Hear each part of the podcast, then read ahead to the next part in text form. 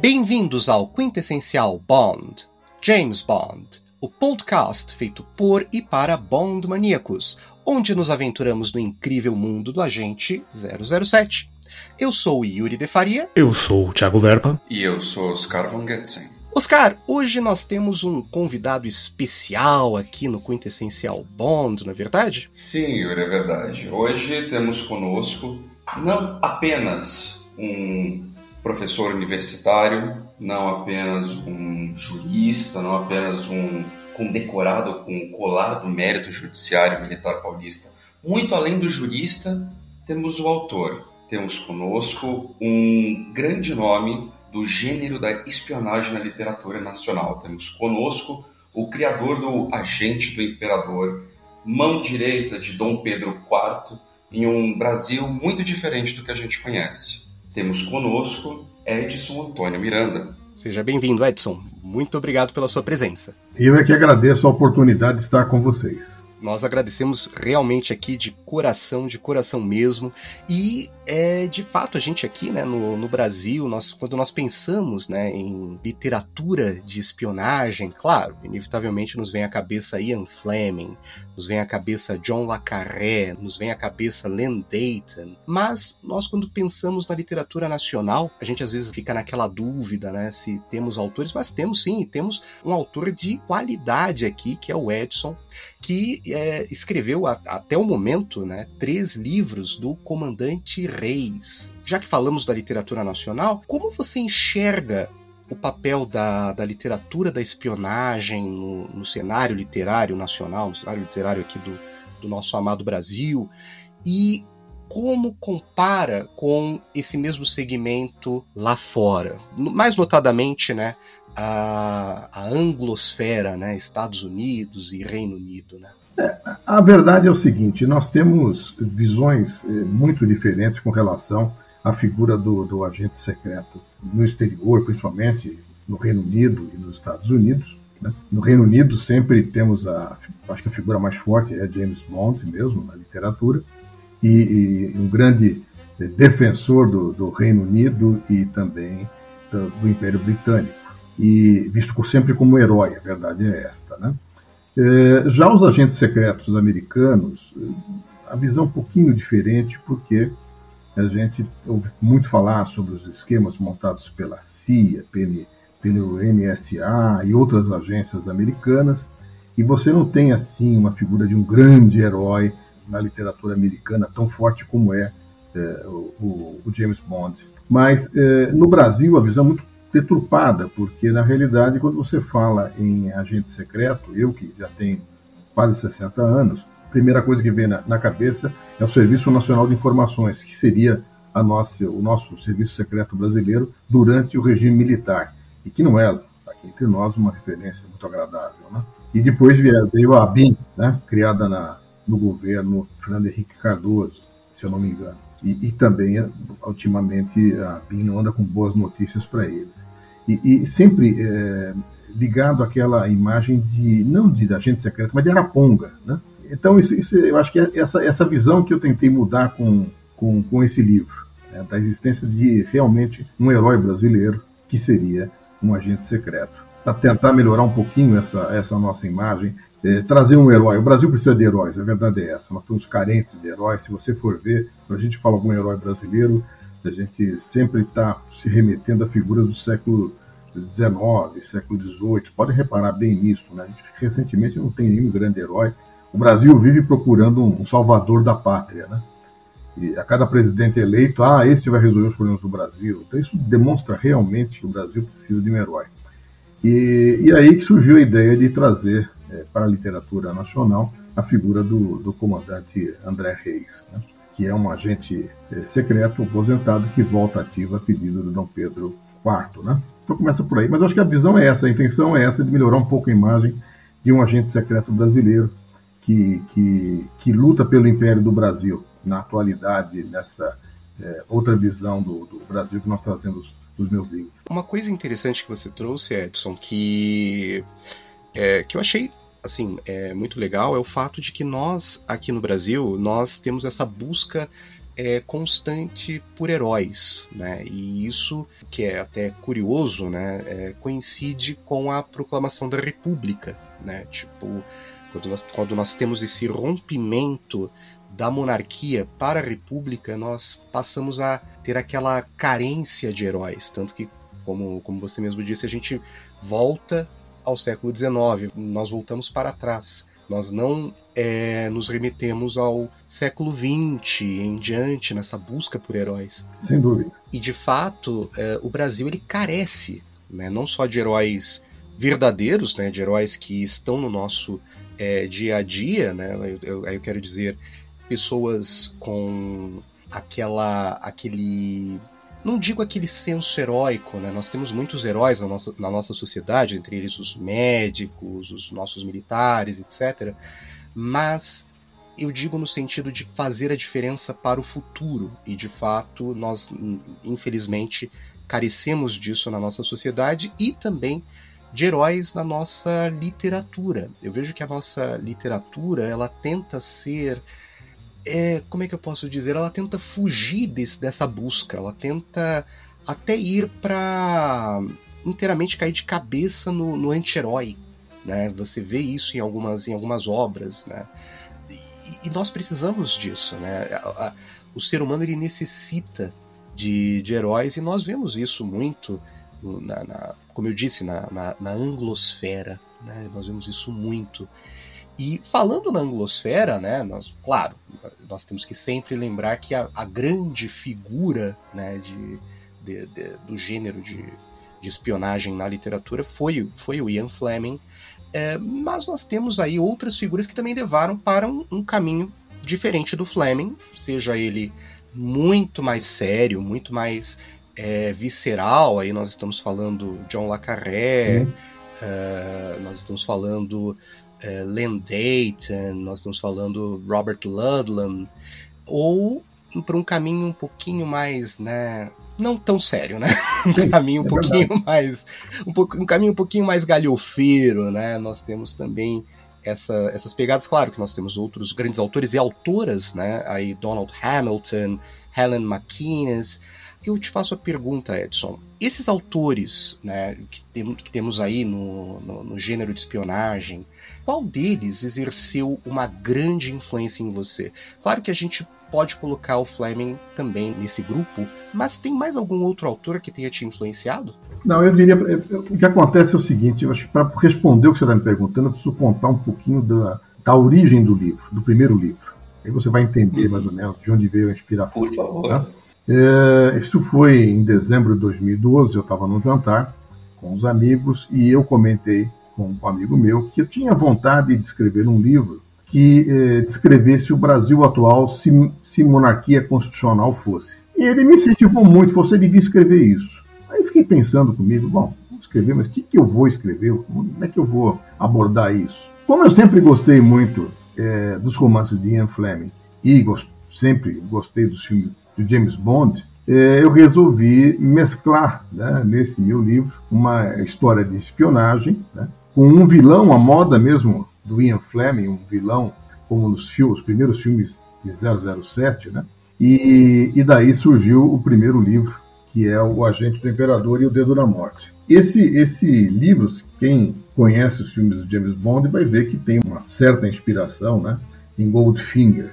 Você vai ver que o nosso vilão é um, é um, um grande empresário, o homem mais rico é, do Brasil e que tenta tomar o poder é, mediante um atentado para matar a família imperial toda. Então, é, o que eu vou te colocar é o seguinte: é, a inspiração realmente ela vem de, uma, de um desejo de mostrar como seria o Brasil hoje se monarquia fosse.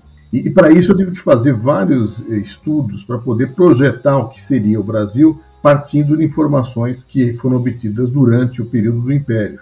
Então, é, uma, uma informação que pouco se comenta, né?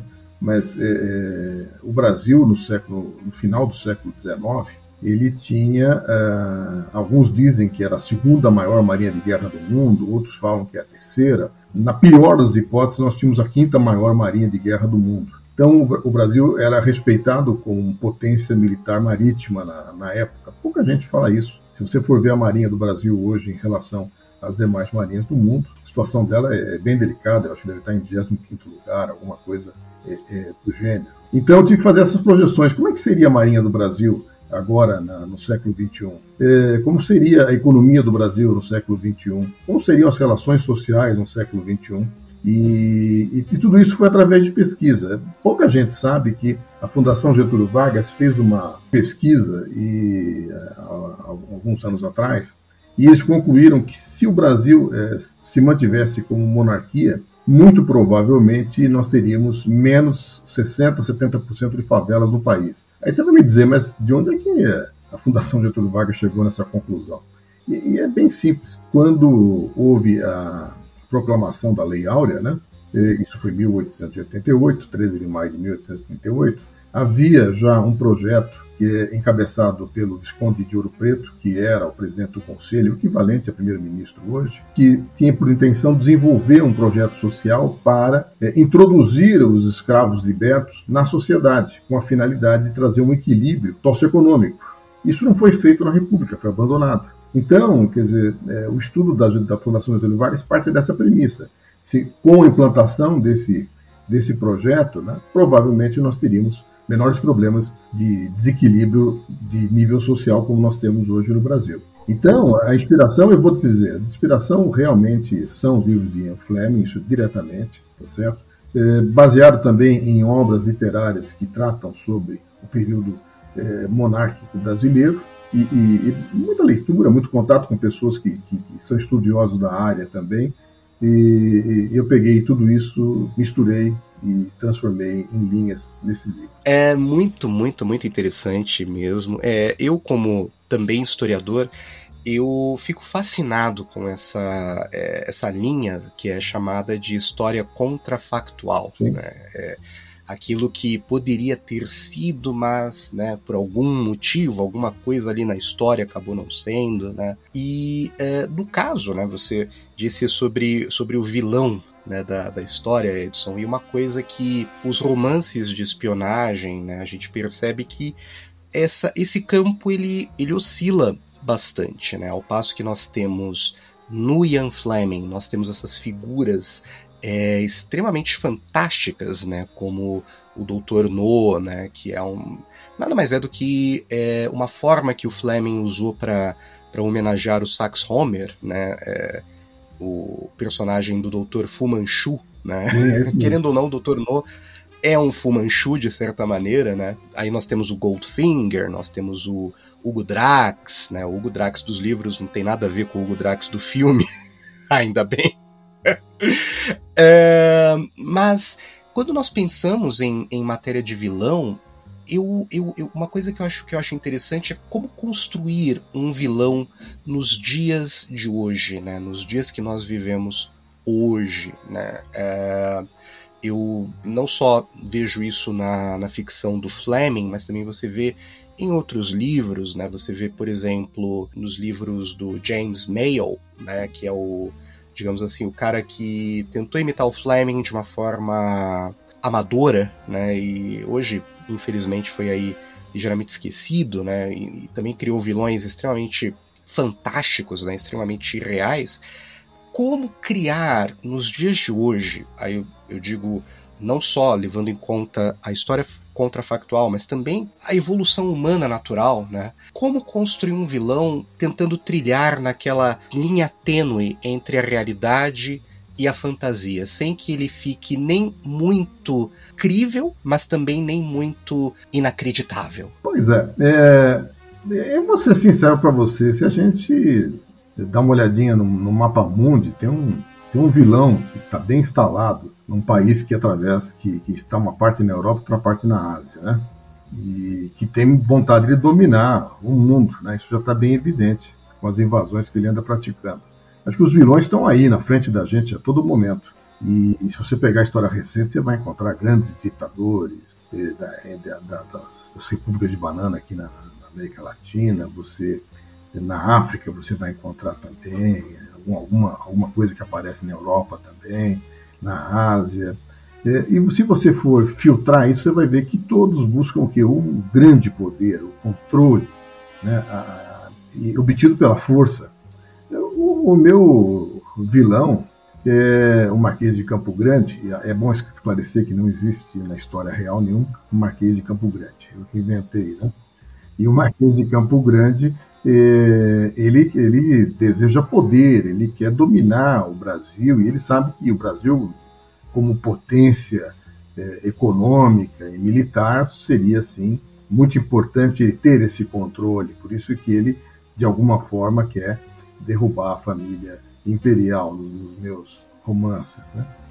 E, mas eu diria para você o seguinte: nada mudou. Rapaz. Se você pegar Napoleão, também ele queria ter o controle da Europa. Se você pegar Adolf Hitler, também queria ter o, o controle do mundo. É, os, os, vilões estão aí na história, na frente da gente, e não acaba nunca. Nós estamos em pleno século XXI, né? e temos aí alguns vilões que, que estão trazendo muita dor para a humanidade. Então, é, é, eu diria para você que o vilão continua o mesmo em toda a história humana, tá certo? Ele pode se tornar mais sofisticado, mais moderno, né, usar outros meios para tentar impor seu poder, mas na verdade é o mesmo e velho vilão. E, e eu trouxe esse vilão para o livro muito inspirado realmente em figuras históricas e até atuais. A gente tem, né, no, no, no mundo, né, é, essas figuras que elas buscam essencialmente, se a gente for ver, eu sei que agora eu vou, vou pegar uma figura que também é, é um vilão, né, que é o Hannibal Lecter, quando ele diz no, no Silêncio dos Inocentes, né, ele cita é, Marco Aurélio, né, princípios elementares, né, o que, o que é aquilo em si mesmo, né, qual a natureza, né, o que, que ele quer, e se nós formos ver, os vilões, em essência, o que eles buscam é uma palavra só, e você definiu muito bem, Edson, que é, é controle.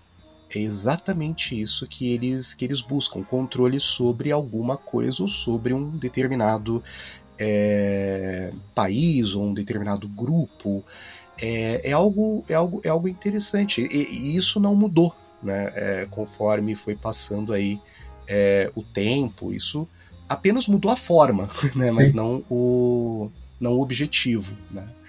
É, e, claro, histórias de espionagem elas são marcadas aí por, é, por ambientações aí maravilhosas, né? O Fleming, ele, ele dizia, né, que ele construía as ambientações dele baseado em lugares que ele de fato esteve, que ele de fato esteve lá, pôde observar e aí acabou é, documentando, embora mesmo eu sendo um, um fã aqui total do Fleming, uma coisa que eu, que eu culpo bastante, né? O fato de que ele nunca incluiu o Brasil nas obras dele, talvez porque ele não tenha tido tempo para isso, mas, né? Ainda assim eu, eu, eu o culpo por isso, né? Mas aí eu, eu te faço a pergunta, Edson. É, como você escolhe os cenários para suas histórias? Porque é sempre o cenário ele conta muito para a atmosfera da, da história, né? É, a, a verdade é o seguinte: todos os, os ambientes citados é, nos livros são ambientes que eu, que eu convivi, que eu conheci. Eu sempre gostei muito de viajar e eu aproveito muito as, as memórias dessas viagens para trazer aos livros. Então, eu diria para você que com certeza, quase 90% dos ambientes são ambientes que eu conheci. Como brasileiro, eu fico muito orgulhoso, né? Diria triplamente orgulhoso, né? Não só a ambientação, o personagem e o autor serem, né, brasileiros. Isso é isso é algo que pra gente aqui dá muito orgulho. Oscar, aí eu deixo para você fazer mais questionamentos. Pois assim será. O comandante André Reis é o personagem principal de O Agente do Imperador e o Dedo da Morte o agente do imperador contra a conspiração escarlate e, mais recentemente, Operação High Jump. Nitidamente existe uma homenagem a James Bond, porém a minha pergunta é como foi criar esse personagem? Porque o limiar da homenagem ou da caricatura acaba sendo muito sutil. E, na verdade, é uma homenagem muito bem feita, porque existe um, um personagem muito particular. Ele é um personagem particular ele lembra sem você se confundir com ele. Ele lembra Bond sem se confundir com ele. Então, como foi a criação do comandante? A, a verdade é o seguinte: de todos os intérpretes de James Bond, eu sempre fui fã de Sean Connery e, e sempre gostei muito da atuação dele, não só nos filmes da série James Bond, como também dos outros filmes que ele fez. E mas é, eu, eu, eu trabalhei, comecei trabalhando assim num personagem semelhante a ele, né? semelhante a ele com algumas características nesse James Bond de Sean Connery que me atraíam. Vocês, vocês, quem lê vai perceber que, que o André Reis ele é, tem bem assim o jeitão né, desse primeiro James Bond da, da série. Tá? Esse jeitão que ele tem, ele não é tão politicamente correto assim, então é um mulherengo inveterado, e a ideia foi construir esse personagem, né? É, é, vocês não devem ter reparado, mas André, André Reis, né? André são cinco letras e Reis são quatro. Tem um outro, outro é, espião que também tem cinco letras no primeiro nome e quatro no segundo. Perceberam? Né? Perfeito. E isso acaba até conduzindo para minha pergunta seguinte: é, na criação desse personagem, lembrando que ele é um agente secreto, a gente costuma ver que na literatura o agente secreto, o espião, ele normalmente é retratado como um indivíduo extraordinário, ainda que com seus pequenos vícios, as suas pequenas peculiaridades, como o senhor mencionou. É, na criação, na construção desse protagonista convincente e realista, como o senhor consegue mesclar a fantasia que é típica do gênero com essa expectativa de um herói extraordinário, ainda mais em um contexto do contrafactual. Né? É, um, é um equilíbrio muito sutil, muito, muito interessante da gente ver na evolução do personagem. Pois é, você vai reparar na leitura do, dos livros que o André Reis, o comandante André Reis, também tem lá seus problemas como qualquer outro ser humano. Ele tem problema sério com o fígado dele, né, em decorrência do gosto que ele tem pelas bebidas. Isso né, já no primeiro livro já se já tem esse tipo de, de comentário. O médico dele fala que o fígado dele é uma manteiga só, né? Então, porque ele gosta muito de beber, você veja que não há nenhuma referência à família dele. A, a dica está começando a aparecer agora no terceiro livro. Então, há um momento no livro que ele faz alguma referência ao passado, né? que nós vamos explorar nos próximos livros. Né, falando um pouquinho sobre a origem dele. Né? Ninguém sabe bem de, de onde ele veio e, não há nenhuma referência à família dele. E ele também não vai ser órfão, que nem o, o James Bond, a ideia não é essa, né? de nenhuma forma. Mas ele tem os problemas dele também, ele é apaixonado pela, pela filha do, do imperador, a princesa Cristina, e, mas as coisas nunca dão certo para ele, sempre acontece alguma coisa que acaba complicando tudo isso. E é até interessante porque a primeira versão que eu fiz do, do, do livro é, eu, era um livro só, quer dizer, começava e encerrava a história dele ali, e, e, e no final ele acabava é, ficando com, com a princesa. Né? Aí os editores me pediram para mudar o final. Eu falei, não, muda o final porque esse livro tem que ter continuidade. E, e então eu acabei mudando o final e, e passei a fazer a série de livros. Eu já estou no terceiro livro e vou escrever mais quatro meu contrato é de sete livros. Então eu vou esticar essa história, esse, esse romance ainda mais um pouquinho e contar um pouco mais da vida do, do comandante Reis. Mas eu diria para você o seguinte: eu, eu trouxe ao, ao, Reis, ao personagem, é, alguns problemas também. Ele é um herói, sem sombra de dúvida, isso não se discute. É, tem grandes valores, é, mas também tem, tem, tem seus defeitos. Eu tento também trabalhar isso para mostrar que é, ele também é ser humano. Olha, a melhor das informações é saber que há muito mais material para conhecer o comandante André Reis a caminho. Estou muito satisfeito em saber. Muito bem. Um, eu deixo para o Thiago, se ele quiser também fazer alguma pergunta. É, Edson, o, o, o gênero da, da espionagem muitas vezes reflete questões políticas e sociais, né, ao longo das eras, aí vamos dizer.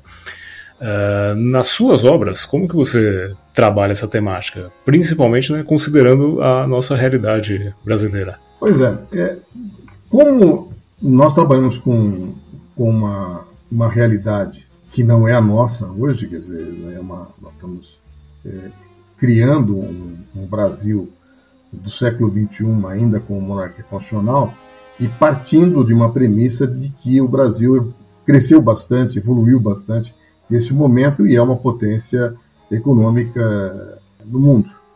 A questão social, você vai deve reparar na leitura dos livros que o Brasil não tem naquele momento é, nenhum grande problema social. Tem problemas, mas bem minimizados efetivamente com relação às questões é, socioeconômicas. Né? O Brasil já seria um país desenvolvido e nós teríamos boas condições pra, para a população. E, e, vocês devem também reparar que sempre eu tenho referências. Né? No primeiro livro eu falo muito da, da Guarda Negra. A Guarda Negra era um, é um fato histórico que eu estou falando para vocês. Né? A Guarda Negra foi criada no final do Império por negros que queriam proteger a princesa Isabel. Né? Eu acabei projetando isso com uma divisão da Marinha Brasileira que, entre outras atribuições, protegia o imperador. Né? E, e, quem comanda a Guarda Negra é o Almirante Mesquita, né? que, que, que é negro. Né? Então, eu sempre me preocupei com todos os personagens para mostrar que há um equilíbrio é, social no Brasil nesses livros. Eu, eu sempre comento o seguinte para todo mundo, né?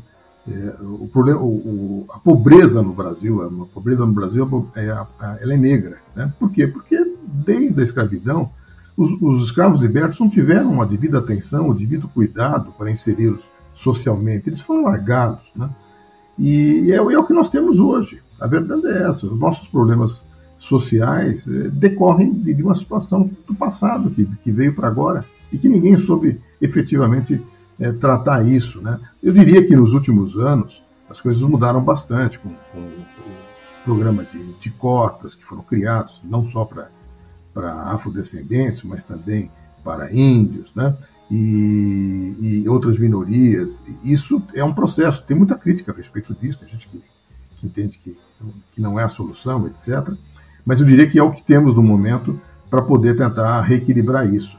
É, não é razoável que um país tão rico como o nosso, com tanta é, riqueza mineral, é, natural, né, um povo extremamente cordial, né, nós somos é, um povo que tem uma, uma, uma esperteza, uma, uma, inteligência que tem que ser respeitada efetivamente, mas que é muito mal aproveitada. Então, nesse livro, eu, eu trago um pouco do que eu imagino, tá certo? do que seria o Brasil se as coisas tivessem sido melhor encaminhadas é, nesses é, últimos 120 anos. Bem interessante, bem interessante. E, e, e, aproveitando, né, pegando um gancho de algo que você falou, é, você disse que o contrato é, são para sete livros, né? Sete.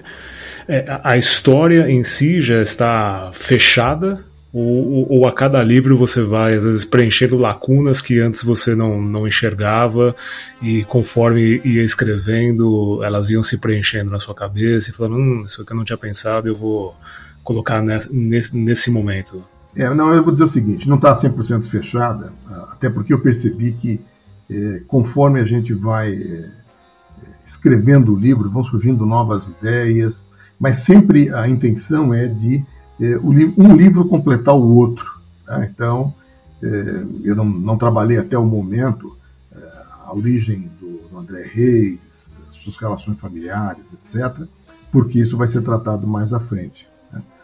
E, e, muitas vezes surge um fato novo aí que muda tudo e resolvo é, alterar a ordem do que eu imaginava que seria o ideal para sete livros. É, isso, isso diria que, que é muito, muito flexível. Eu normalmente trabalho o livro na minha cabeça inteiro, desenvolvo o roteiro do livro todo na minha cabeça e depois sento para escrever. É essa que é, que é o esquema. E o quarto já tem título, né? Que é, é, o Agente do Imperador e a Volta de Dom Sebastião. Não sei se vocês conhecem a história de Dom Sebastião. Sim, sim, com certeza. Com certeza. Então, Isso é muito bom. Então, é aqui, Isso o é maluco do escritor aqui de vocês né, vai fazer Dom Sebastião aparecer numa praia de Portugal. é. Então, Isso é maravilhoso. Maravilhoso. Essa aqui, que é, já é, a, é, a próxima, é o próximo livro, né, que eu já vou começar a escrever também. Então, é, é, mas isso foi uma inspiração recente, né? não estava nem na ideia de ser quarto livro, tal, esse ser o tema do quarto livro. De deu um estalo, falei, não, pô, vou fazer o Dom Sebastião voltar para Portugal, pô, vai chegar lá agitando. Fantástico. E, eu estou muito ansioso agora. Na verdade, é, eu até queria tomar a vez do Thiago. Eu dei a vez do Thiago, agora estou tomando Por favor, fique à vontade. É, em O Agente do Imperador e Dedo da Morte, é, no primeiro livro nós temos uma ameaça nuclear Em O Agente do Imperador contra a Conspiração Escarlate, nós temos a busca para descobrir os reais responsáveis por um ataque químico que ameaça a estabilidade do Império. E temos agora Operação High Jump. Se por um lado sabemos que no quarto livro temos a volta de Dom Sebastião, eu preciso saber qual é a história de Operação High Jump. Pois é, eu não vou falar ela completamente para não estragar o interesse dos, dos leitores. Mas é, vocês devem ter bom, lido aí a teoria da conspiração da Operação High Jump, que foi uma missão é, da Marinha Americana que foi para a Antártida com fins científicos e as coisas não deram muito certo. E aí é, os conspiradores do momento criaram aí uma história de que é, a Marinha Americana levou uma coça né, do, dos nazistas que estavam é, na Antártida, né? E eu aí eu achei essa história interessante, essa, essa história sem H, né? Com E nessa história, e resolvi é, trabalhar em cima dela. Então, em linhas gerais, esse terceiro livro trata da, da, seguinte situação: os alemães conseguiram fugir da, da Antártida após esse embate com os americanos e antes que os americanos resolvessem a coisa à moda deles, né? É, usando uma bomba atômica para destruir a base e eles vão para a Argentina. O que também não é, não é novidade, porque nós sabemos que a Argentina recebeu muitos nazistas fugidos da Segunda Guerra Mundial. E eles passam a, a desenvolver uma base na Patagônia, trabalhando para que o Terceiro Reich não acabe, que ele continue e que agora realmente eles consigam dominar o mundo.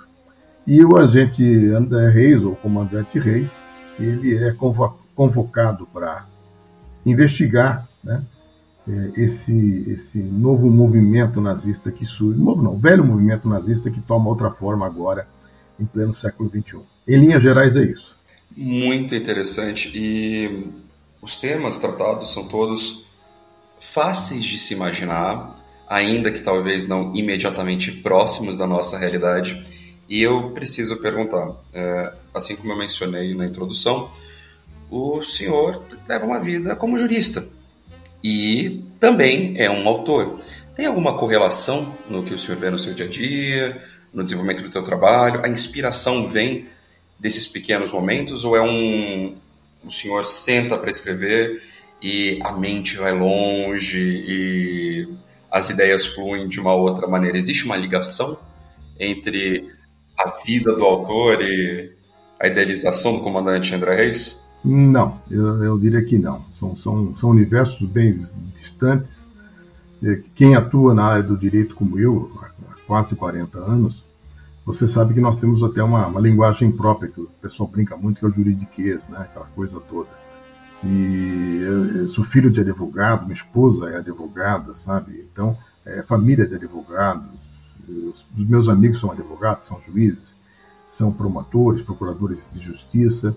Então é, é um universo diferente, né?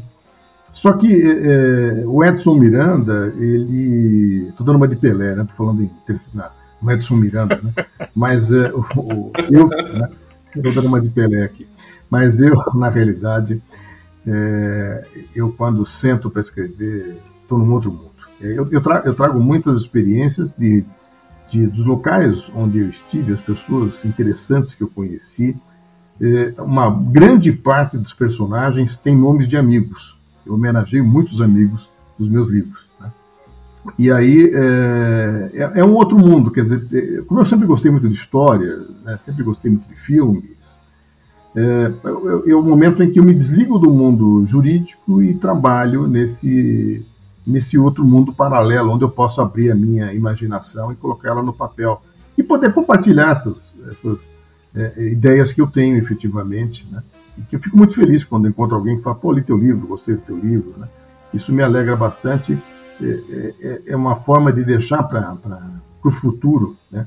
alguma, alguma mensagem importante. Eu, quando lancei o primeiro livro, no dia do lançamento, aconteceu algo muito interessante. Um amigo meu, que também é advogado, mas bem mais velho do que eu, e ele chegou para mim e pediu para fazer uma dedicatória no, no livro, uma, dar um autógrafo, né? E aí, quando eu acabei que entreguei na mão dele, ele virou para mim e falou assim: a partir de hoje você é imortal. Virou e foi embora. Isso me gravou na minha cabeça, né?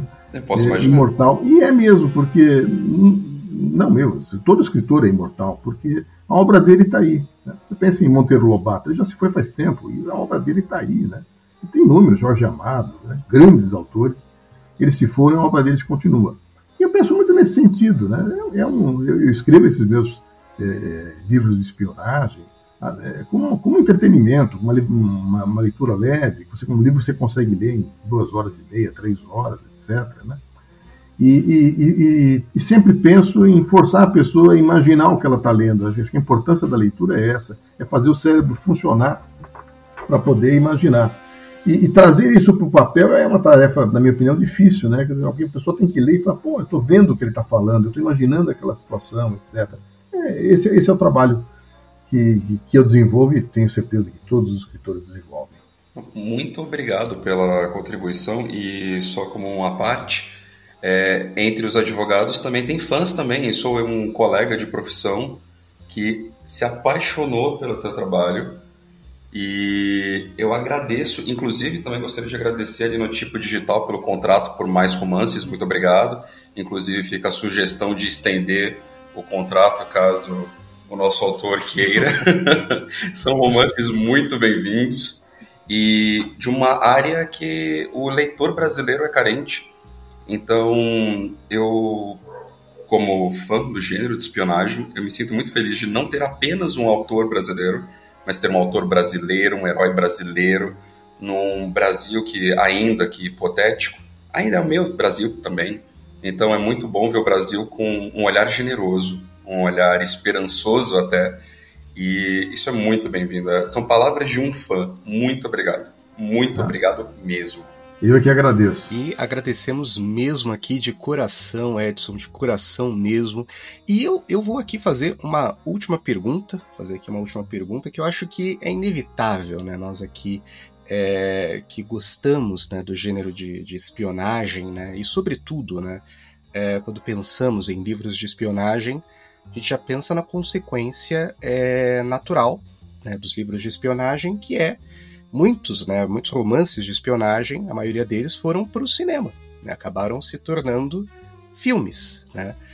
E aí eu faço uma pergunta que eu acredito que todo autor que tem o seu o seu personagem, né, ele tem o seu a sua visão, né, de quem ele gostaria que interpretasse esse personagem no cinema, né?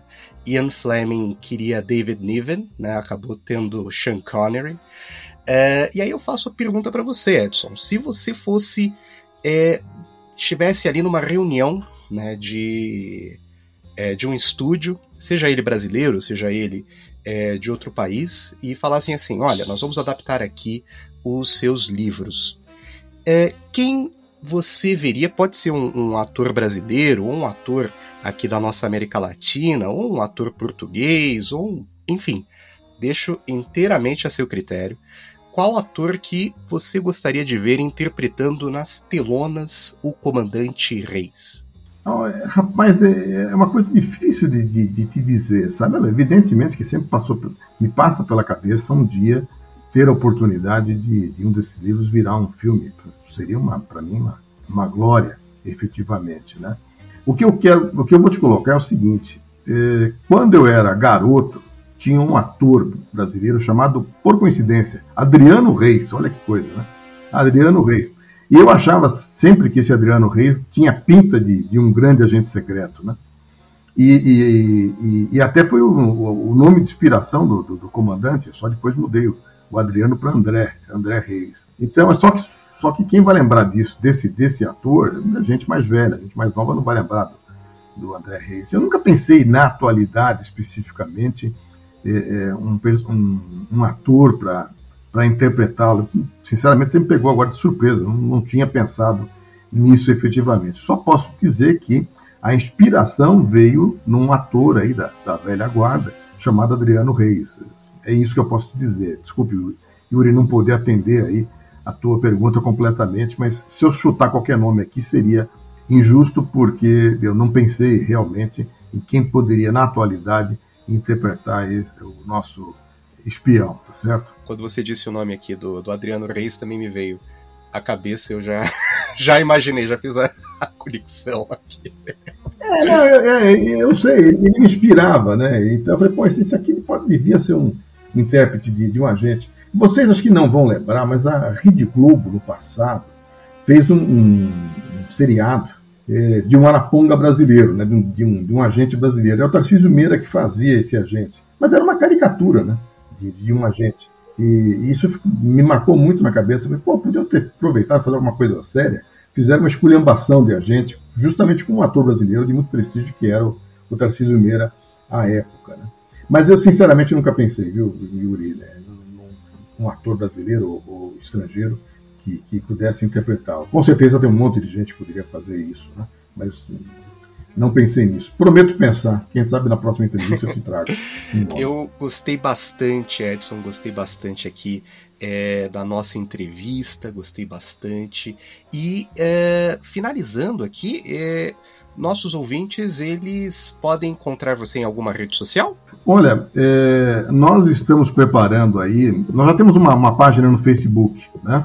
E eu tenho, conversa, e tenho conversado muito aí com, com a editora e com outras pessoas, no sentido da gente começar a desenvolver também outras mídias para poder divulgar os livros e também manter contato com, com os nossos fãs dos livros. E, mas você, se você procurar no Facebook, você vai encontrar. Né? Há, há até um book trailer, não sei se chegaram a ver, né, desse, do livro também, né? E que, que também está aí à disposição no, no YouTube. Mas é, é isso, amigos. É, vamos aprimorar. Também há uma possibilidade aí mais para frente dos livros serem disponibilizados por meio digital. Vamos ver como é que caminha o terceiro livro e pode ser que agora a gente consiga é, não só abrir melhores mídias para contato, como também versões digitais dos livros. Estamos aqui na torcida para que é, abram novas avenidas aí, né, de, de acesso a seus livros, Edson. Espero que, né, tenhamos aí acesso digital, para que né, nosso público brasileiro tenha acesso a uma literatura de espionagem de qualidade né, nesse, nesse nosso país que, né, como, como você bem colocou, Edson, carece de heróis e é bom nós termos aí bons heróis, heróis de qualidade. Novamente, Edson, muito obrigado. Obrigado de coração pela, pela sua entrevista aqui com a gente e espero que volte sempre aqui conosco aqui no Quintessencial Bond. Eu agradeço muito a oportunidade de estar com vocês, foi extremamente agradável né? e espero né, um próximo convite para conversarmos um pouco sobre esse tema que, que, que aglutina os nossos interesses. Né? Muito obrigado pela oportunidade, vocês são muito agradáveis. Foi um grande prazer receber o nosso grande autor de espionagem nacional. Fico muito feliz em poder entrevistar o senhor e faço votos de muito mais sucesso nas aventuras vindouras do comandante André Reis.